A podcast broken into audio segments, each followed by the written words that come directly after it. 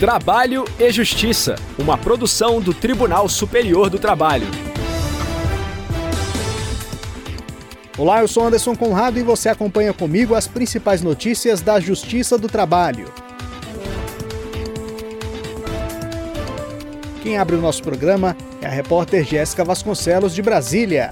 TST reduz valor de contribuição assistencial a sindicato no Rio Grande do Sul. E terça-feira é dia de reportagem especial.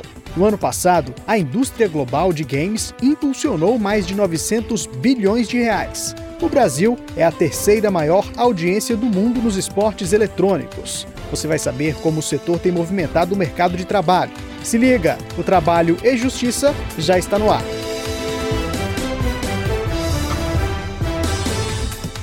A seção de dissídios coletivos do TST reduziu o valor do desconto para a contribuição assistencial previsto em norma coletiva entre o Sindicato dos Trabalhadores nas Indústrias da Construção e do Mobiliário do Rio Grande e o Sind Madeira. Quem acompanhou o julgamento e conta os detalhes do caso é a repórter Jéssica Vasconcelos. A convenção coletiva de trabalho celebrada entre os dois sindicatos foi homologada pelo Tribunal Regional do Trabalho da Quarta Região, no Rio Grande do Sul, em outubro de 2020. A 23ª cláusula do instrumento normativo tratou do desconto no salário dos trabalhadores a título de contribuição assistencial. A previsão era de desconto de 5% do salário base, já reajustado e referente a junho, agosto e outubro de 2018, e de 8% sobre o salário do primeiro mês para os que ingressaram na categoria econômica após o mês de outubro daquele ano. O Ministério Público do Trabalho, no Rio Grande do Sul, avaliou que o valor fixado na norma era abusivo e feria o princípio da razoabilidade. Nesse contexto, recorreu ao Tribunal Superior do Trabalho para impugnar a homologação da cláusula apenas nesse aspecto.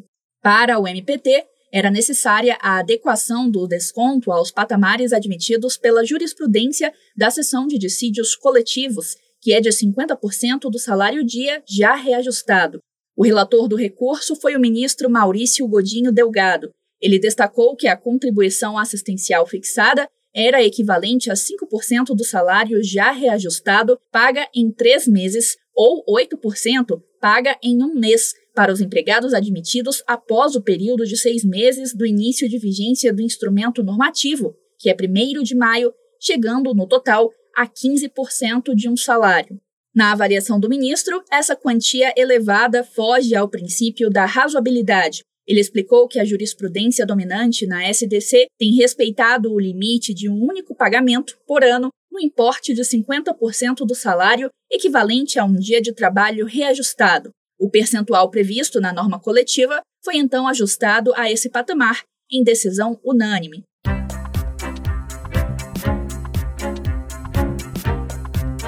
Reportagem especial.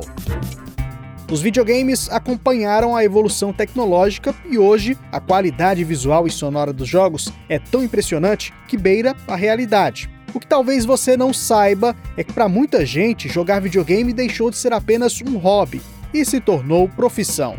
Isso mesmo, existem várias competições no Brasil e no mundo e vamos saber mais sobre o assunto na reportagem de Rafael Oliveira. O ataque vinha no perigo, perdeu Lances de efeito, a cada jogada uma nova emoção. E quando a dupla de ataque faz a tabela perfeita e o alvo é alcançado, a torcida vai à loucura.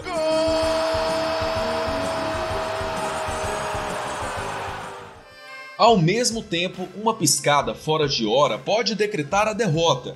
Por isso, os competidores precisam estar preparados para o desafio. Bom, isso poderia ser a descrição de uma partida tradicional de futebol, né? Mas na verdade, estou me referindo a um jogo de videogame. Nos últimos anos, os jogos eletrônicos deixaram de ser apenas um passatempo ou coisa de criança. CSGO, Free Fire, Fortnite, PUBG, League of Legends, FIFA, Rainbow Six são alguns exemplos. De acordo com a consultoria Newzoo, a indústria global de games movimentou no ano passado quase 176 bilhões de dólares. Além disso, dados da pesquisa Game Brasil 2021 apontam que 75,8% dos gamers brasileiros afirmaram que jogaram mais durante a pandemia.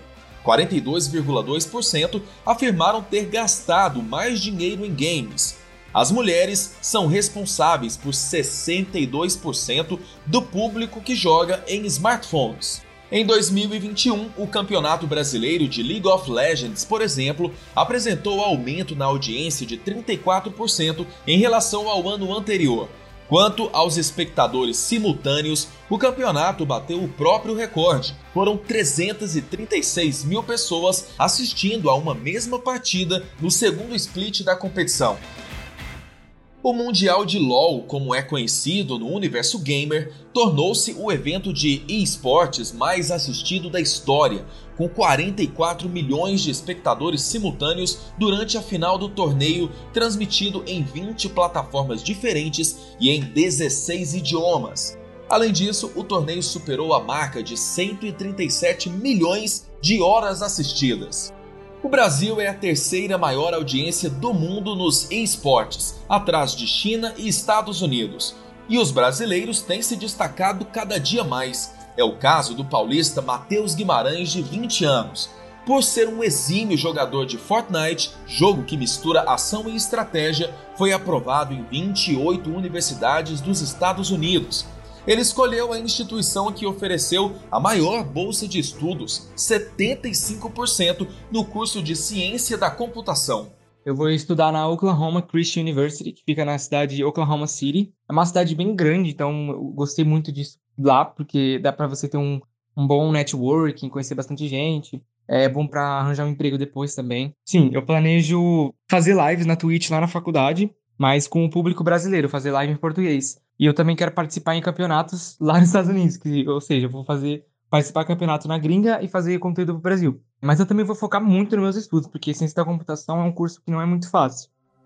Vitor Furtado é cyberatleta e servidor público. Ele conta que, por enquanto, somente o ganho financeiro com as competições virtuais não é suficiente para o sustento da família e espera que mais investimentos sejam realizados no setor pelo menos no CSGO, que no Brasil é um pouco inviável para você ter um salário bom e conseguir se manter. Até porque as organizações podem até dar um salário interessante, mas você não tem um contrato fixo de trabalho, vamos dizer assim, não é tão seguro para você falar assim: "Ah, eu sou pro player de algum jogo e vou manter minha família", entendeu? Você não vai ter essa tranquilidade. Eu digo que atualmente um pro player que queira viver financeiramente do jogo, ele tem que sair do Brasil.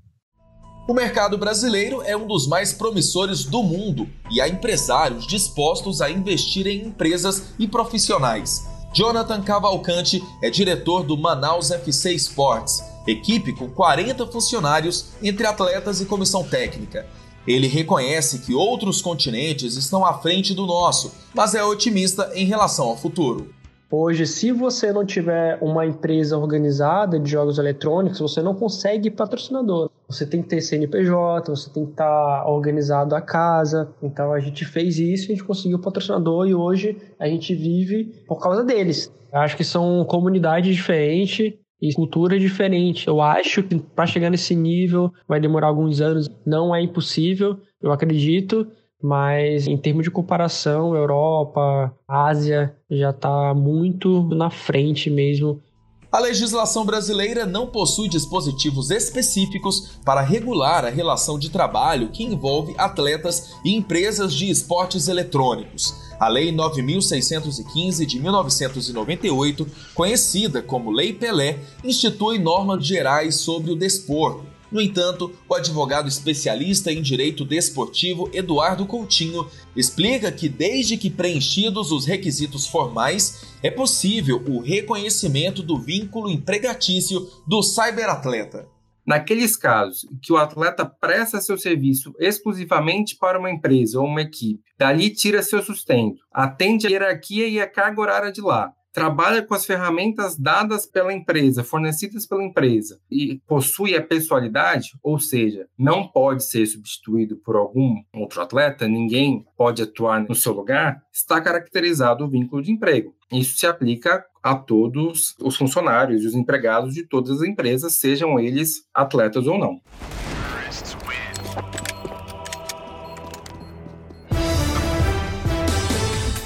E a edição de hoje termina aqui. Muito obrigado pela audiência e companhia. Você também pode acompanhar o conteúdo produzido pela Rádio TST na internet. Acesse tst.jus.br barra rádio. O trabalho e Justiça teve apresentação de Anderson Conrado, edição de Liamara Mendes, produção de Priscila Roster, colaboração da estagiária Daiane Chaves, supervisão de Patrícia Rezende e trabalhos técnicos de Silas Moura e Wesley Oliveira. O programa é uma produção da Rádio TST sob a coordenação de Ana Carolina Brito e a supervisão geral da Secretaria de Comunicação Social do Tribunal Superior do Trabalho.